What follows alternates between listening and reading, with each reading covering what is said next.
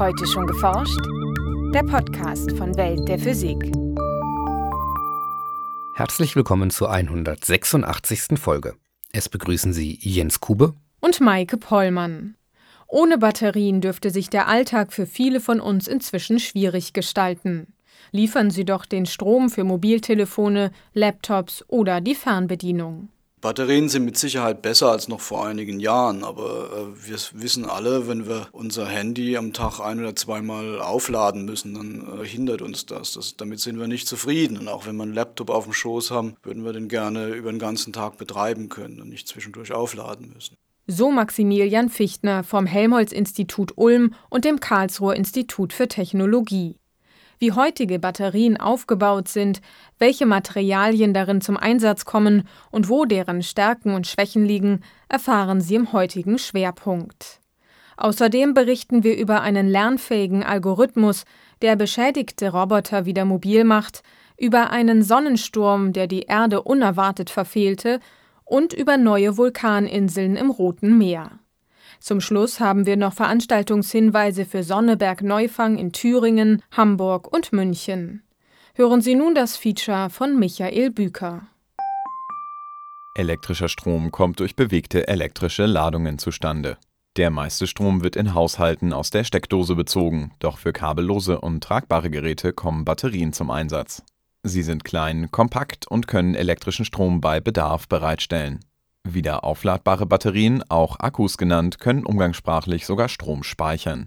Maximilian Fichtner, Batterieforscher am Helmholtz-Institut Ulm und dem Karlsruher Institut für Technologie, erklärt die Vorgänge im Inneren einer handelsüblichen Lithium-Ionen-Batterie, wie sie in fast allen Handys und Laptops zu finden ist, so. Da stelle ich mir mal vor, die Materialien, in denen das Lithium gespeichert wird, sind so wie, wie Regale. Und das Lithium kann man sich jetzt mal als Fußball vorstellen. Wenn ich jetzt das gesamte Lithium auf der einen Seite einsortiert habe, also in einem Regal links. Dann ist die Batterie zum Beispiel geladen und beim Entladen wandern diese Fußbälle dann äh, über den Zwischenraum, den Elektrolyten, auf die andere Seite, in das andere Regal und wenn sie dort alle einsortiert sind, dann ist die Batterie entladen. Und ich muss dann wieder Energie aufwenden, um die zurückzubringen zum Beladen und so funktioniert im Prinzip dieser Vorgang. Die bewegten Ladungsträger sind in diesem Fall positiv geladene Lithium-Ionen. Der sogenannte Elektrolyt ist eine Flüssigkeit mit speziellen chemischen Eigenschaften, die den Transport der Ionen ermöglicht und die Lücke zwischen Plus- und Minuspol, also den beiden Regalen, ausfüllt.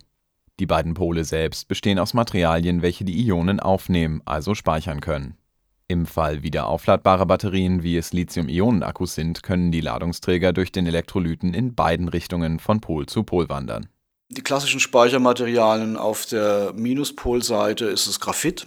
Ähm, das ist so eine Schichtstruktur aus Kohlenstoff und zwischen den Schichten, äh, das sind jetzt wieder unsere Regalbretter, da können sich Lithium-Ionen einsortieren. Ähm, auf der Pluspolseite der Kathode äh, sind das typischerweise Metalloxide, die offene Strukturen haben, also ich sage mal so, so Leerräume äh, in der Struktur, in die das Lithium reinwandern kann, in die Struktur und dann dort festgehalten wird. Die Menge an Energie, die eine Batterie aufnehmen kann, wird auch Kapazität genannt. In einem Liter oder einem Kilogramm Benzin steckt zwar wesentlich mehr Energie als in einer ebenso großen oder schweren Batterie. Aber die kompakte, feste Form der Batterie, die zudem ohne bewegliche Teile auskommt, ist ein entscheidender Vorteil für viele Anwendungen. Ein Grund für die geringere Energiedichte ist eben dieser Aufbau der Batterie. Das Problem bei der Batterie äh, generell ist, dass die zum größten Teil aus Materialien besteht, die eigentlich selber gar keine Energie speichern. Äh, wir haben da zum Beispiel das Gehäuse außenrum, das muss massiv, muss, muss fest sein und den Innenraum sehr dicht abschließen. Ähm, dann haben wir die sogenannten Kollektorfolien, das sind dünne Metallfolien, auf denen eine Paste aufgestrichen ist mit dem aktiven Material. Das aktive Material selber ist dann nochmal verdünnt mit leitfähigen Zusätzen, wie Kohlenstoff zum Beispiel. Und dann gibt es auch noch den Elektrolyten, der sich zwischen den Elektroden befindet, der die Aufgabe des Lithiumtransports übernimmt. All diese Komponenten tragen nicht zur Energiespeicherung bei. Sie sind notwendig zur Funktion der Batterie und sie haben einen Anteil von über 70 Prozent in der Batterie. Für die vielfältigen Einsatzgebiete von Batterien haben sich verschiedene Materialien durchgesetzt, die jeweils bestimmte Vor- und Nachteile mit sich bringen. So sind Batterien, die nur einmal entladen werden können, in der Regel kompakter und haben eine höhere Energiedichte als Akkumulatoren. Sie kommen daher bevorzugt in medizinischen Implantaten oder in besonders kleinen Geräten wie Armbanduhren zum Einsatz. Doch auch an wiederaufladbare Batterien werden sehr verschiedene Ansprüche gestellt. Wenn ich jetzt zum Beispiel an eine Batterie denke, die ich in einem Akkuschrauber habe, die muss sehr, sehr leistungsfähig sein, die muss hohe Ströme liefern können in kurzer Zeit. Das ist das eine Extrem. Ähm, wenn ich eine Solaranlage abpuffere, dann habe ich mehrere Stunden Zeit, um so eine Batterie zu beladen. Da kann ich also Materialien verwenden, die höhere Kapazitäten aufweisen, aber vielleicht langsamer sind. Auch die Art und Weise, wie ein Akku wieder aufgeladen wird, spielt eine Rolle. Generell ist es so, wenn Sie eine Batterie sehr, sehr schnell B- und entladen, bekommen Sie automatisch immer geringere Kapazitäten. Das merken Sie sogar selber am Handy. Wenn Sie es sehr langsam aufladen, hält äh, die Batterie länger. Und wenn Sie es an ein Schnellladegerät hängen, dann ist sie vielleicht nach, nach einer Stunde, nach einer Dreiviertelstunde geladen. Aber das Handy hält dann halt nur einen halben Tag. Das Beladen und Entladen stellt eine ständige chemische Veränderung der Batterie dar, die aber jeweils umkehrbar ist. Daneben gibt es allerdings auch dauerhafte chemische Veränderungen, die in aller Regel unerwünscht sind, weil sie zum Beispiel die Kapazität der Batterie stetig verringern. Solche unumkehrbaren Veränderungen bedingen die begrenzte Lebensdauer von Akkus, die für viele alltägliche Anwendungen zwischen einem und wenigen Jahren liegt. Ein wichtiger Faktor ist auch die sogenannte Coulombsche Effizienz. Ähm, das ist die Frage, wie viele Elektronen stecke ich denn in die Batterie rein und wie viel bekomme ich bei der nächsten Entladung wieder raus. Das heißt, werden denn da Elektronen abgezweigt, um irgendwelche irreversiblen Vorgänge in der Batterie äh, anzutriggern und einen langsamen Abbau der Batterie einzuläuten? In ungünstigen Fällen beeinträchtigen solche langfristigen Veränderungen sogar die äußere Form der Batterie. So können sich die in Haushaltsgeräten weit verbreiteten Nickel-Metallhydrid-Batterien nach sehr langer Lagerung aufblähen, wenn der Elektrolyt an die falschen Komponenten der Batterie gerät und diese chemisch angreift. Die in Laptops und Handys üblichen leistungsfähigeren Lithium-Ionen-Akkus können unter ungünstigen Umständen einer starken Hitzeentwicklung unterliegen und sogar Feuer fangen. Bevor die Konstruktion dieser Akkus verbessert wurde, gab es Rückrufaktionen mehrerer Hersteller von Laptop-Batterien.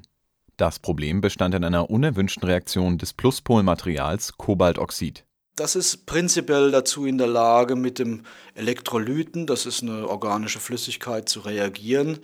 Und das macht es umso besser, je höher die Temperatur ist. Das heißt, wenn ich so einen äh, Laptop äh, in, in der Sonne stehen habe oder wird sehr, sehr heiß, dann kann es passieren, dass so eine Reaktion startet, äh, die sich selber beschleunigt, weil sie ihrerseits wieder Wärme produziert.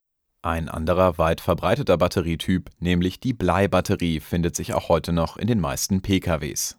Bleiakkumulatoren sind im Gegensatz zu anderen Batterietypen vergleichsweise groß und schwer bei einer eher geringen Energiedichte. Sie sind jedoch enorm robust und langlebig, weshalb sich dieser Batterietyp seit vielen Jahren im Bereich der Kraftfahrzeuge hält. Ja, das Blei ist nach wie vor aktuell. Das ist ein sehr, sehr stabiles System, lässt sich viele, viele Male B- und entladen. Äh, und die Bleibatterien sind auch nicht brandgefährlich oder sowas. Da ist auch ein wässriger Elektrolyt, in dem Fall Schwefelsäure drin. Im geladenen Zustand hat man auf der einen Seite Blei und auf der anderen Seite Bleioxid. Und das Ganze reagiert dann mit dem Elektrolyten und durch Hin- und Herschieben verschiedener Elektronen und gibt im entladenen Zustand auf beiden Seiten Bleisulfat. Und das Bleisulfat, das wissen die Autofahrer vom Winter, ähm, das sollte man nicht allzu lange in dem Zustand lassen, weil das dann so größere Kristalle bildet, die sich dann nicht mehr zurückverwandeln in Blei oder Bleioxid. Das heißt, die Batterie, die geht dann irgendwann kaputt. Anders als die klassische Autobatterie, die über längere Zeit Energie speichern und gelegentlich einen vergleichsweise kleinen Strom wieder abgeben soll, sind Elektroautos ganz ohne Verbrennungsmotor auf besonders leistungsfähige Batterien mit hoher Kapazität angewiesen. Bisher können Batterien in Elektrofahrzeugen weder die Reichweite noch die Langlebigkeit von Benzin- oder Dieselbetriebenen Verbrennungsmotoren erreichen. Sie sind auf wenige hundert Kilometer Fahrt zwischen zwei Aufladungen beschränkt eine der größten Reichweiten bietet mit gut 400 Kilometern die Elektroluxuslimousine eines amerikanischen Herstellers. Das Fahrzeug besteht zu etwa 500 Kilogramm, das ist rund ein Viertel seines Gesamtgewichts, aus Lithium-Ionen-Akkus. Die vielfältigen Anwendungen und die immer größere Verbreitung der Batterietechnik motivieren daher auch die Forschung an ganz neuen Batterieformen und Verbesserungen der bestehenden Konzepte. Und da geht es vor allem in die Richtung äh, Erforschung von Magnesiumbatterien zum Beispiel. Da haben wir jetzt einen neuen Elektrolyten entwickelt, mit dem wir auch äh, die Kombination Magnesium und Schwefel fahren können. Das wäre sehr interessant, weil es einerseits sehr hohe theoretische Energiedichten verspricht und andererseits Magnesium tausendmal häufiger ist auf der Erde als Lithium und Schwefel bekommt man praktisch für umsonst. Auf der Suche nach neuer Batterietechnik sind Maximilian Fichtner und seine Kollegen auch dabei, ganz andere Konzepte zu untersuchen und ihre Praxistauglichkeit zu prüfen. Es gibt natürlich andere Ideen und es wäre auch schön, wenn sich da äh, was Sinnvolles verwirklichen ließe. Eine davon ist die sogenannte Redox-Flow-Batterie, wo das Ganze ein bisschen funktioniert wie eine Brennstoffzelle. Wir haben dann äh, zwei große Tanks, äh, wo wir eine, ich sag mal, eine geladene und eine entladende Flüssigkeit haben. Die schicken wir dann gegenläufig durch so einen sogenannten Konverter und ziehen dann Strom daraus. Das macht die Konstruktion viel einfacher. Allerdings kann man damit pro Volumen nicht besonders viel Energie speichern. In jedem Fall braucht es einen langen Atem, bis sich eine vielversprechende Idee zum fertigen Produkt entwickelt hat.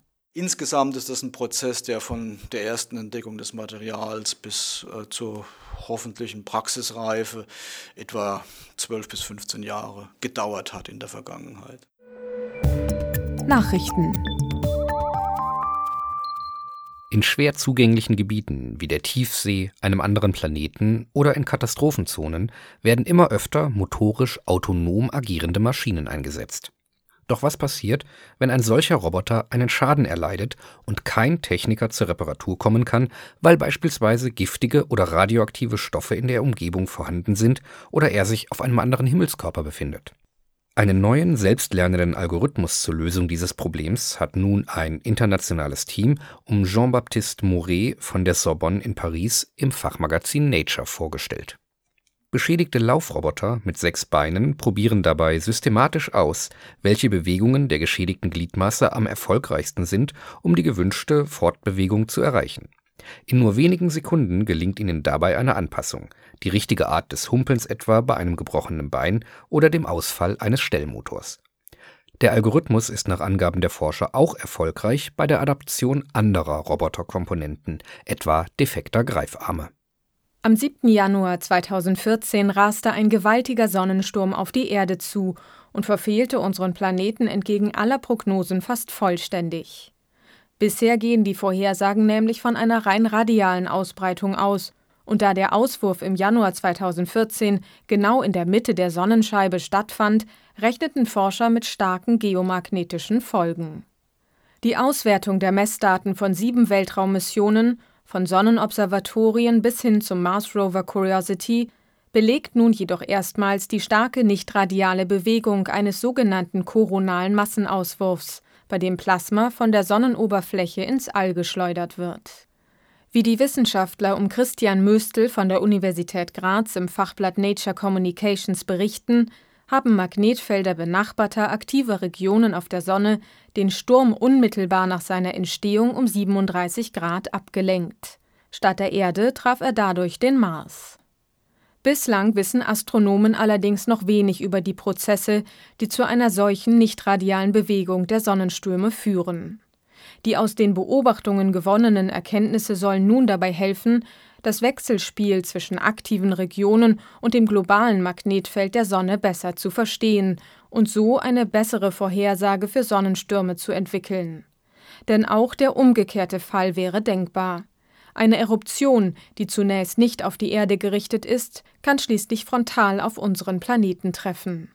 Mit einem Alter von zwei Millionen Jahren zählt die Kanareninsel La Palma zu den geologisch jüngsten Vulkaninseln. Doch aktiver Vulkanismus lässt sogar bis zum heutigen Tage neue Eilande entstehen. So berichtet eine saudi-arabische Forschergruppe in der Fachzeitschrift Nature Communications über gleich zwei kleine Inseln, die sich 2011 und 2013 aus dem Roten Meer erhoben haben. Mit Satellitendaten analysierten sie sowohl den Entstehungsprozess als auch die kurz darauf einsetzende Erosion. So wuchs eine der Inseln zunächst schnell auf rund einen Viertel Quadratkilometer an, um schnell danach etwa 30 Prozent ihrer Fläche wieder ans Meer zu verlieren Nicht nur im Roten Meer entstanden in jüngster Vergangenheit neue Inseln. Vor der Küste Japans wuchs nach einem Vulkanausbruch im November 2013 die Insel Nishinoshima bis auf 2,5 Kilometer Größe an. Und sogar am südlichen Ende der Kanaren stößt ein unterseeischer Vulkan immer wieder Lavamassen aus. Das Material reicht bis heute allerdings nicht aus, um die Meeresoberfläche zu durchstoßen und eine neue Kanareninsel entstehen zu lassen. Und nun zu unseren Veranstaltungshinweisen. In Sonneberg-Neufang berichtet Christian Spiering vom Forschungszentrum DESI in Zeuthen über die Suche nach dunkler Materie. Der Vortrag beschreibt die astronomischen Hinweise auf die Existenz dieser rätselhaften Substanz und widmet sich dann den Methoden, mit denen man versucht, dunkle Materie dingfest zu machen. Zu hören am 8. Juni um 19.30 Uhr im Hörsaal des Astronomiemuseums der Sternwarte Sonneberg in Thüringen. Im DESI-Hörsaal trägt Robin Santra von DESI und der Uni Hamburg über den Fotoeffekt vor. Dieser Effekt besteht darin, dass bei einem Material, das beleuchtet wird, unter bestimmten Bedingungen durch das Licht Elektronen freigesetzt werden. Eine wichtige physikalische Entdeckung, für die Albert Einstein seinen Nobelpreis bekam dieser Vortrag unter dem Titel Der photoelektrische Effekt im neuen Licht gibt einen elementaren Einblick in dieses faszinierende Thema anhand von Fallbeispielen aus der aktuellen Forschung. Mittwoch, 10. Juni, 19 Uhr im Hörsaal des Forschungszentrums DESI, Hamburg-Bahrenfeld. Der Eintritt ist frei. In München hält Nils Haag vom Max-Planck-Institut für Quantenoptik den Vortrag Experimente mit Reaktorneutrinos von Neutrino-Oszillationen zum Reaktormonitoring. Nach einer Einführung in die Neutrinophysik werden aktuelle Experimente und deren Ergebnisse vorgestellt. Ebenso soll auf erste mögliche Anwendungen der Neutrinoforschung eingegangen werden. Am 11. Juni um 19.15 Uhr in Hörsaal HS30 der Fakultät für Physik der LMU München. Das war's für heute. Bleiben Sie wissenschaftlich und laden Sie uns auch nächstes Mal wieder herunter. Welt der Physik wird Ihnen präsentiert vom Bundesministerium für Bildung und Forschung und der Deutschen Physikalischen Gesellschaft.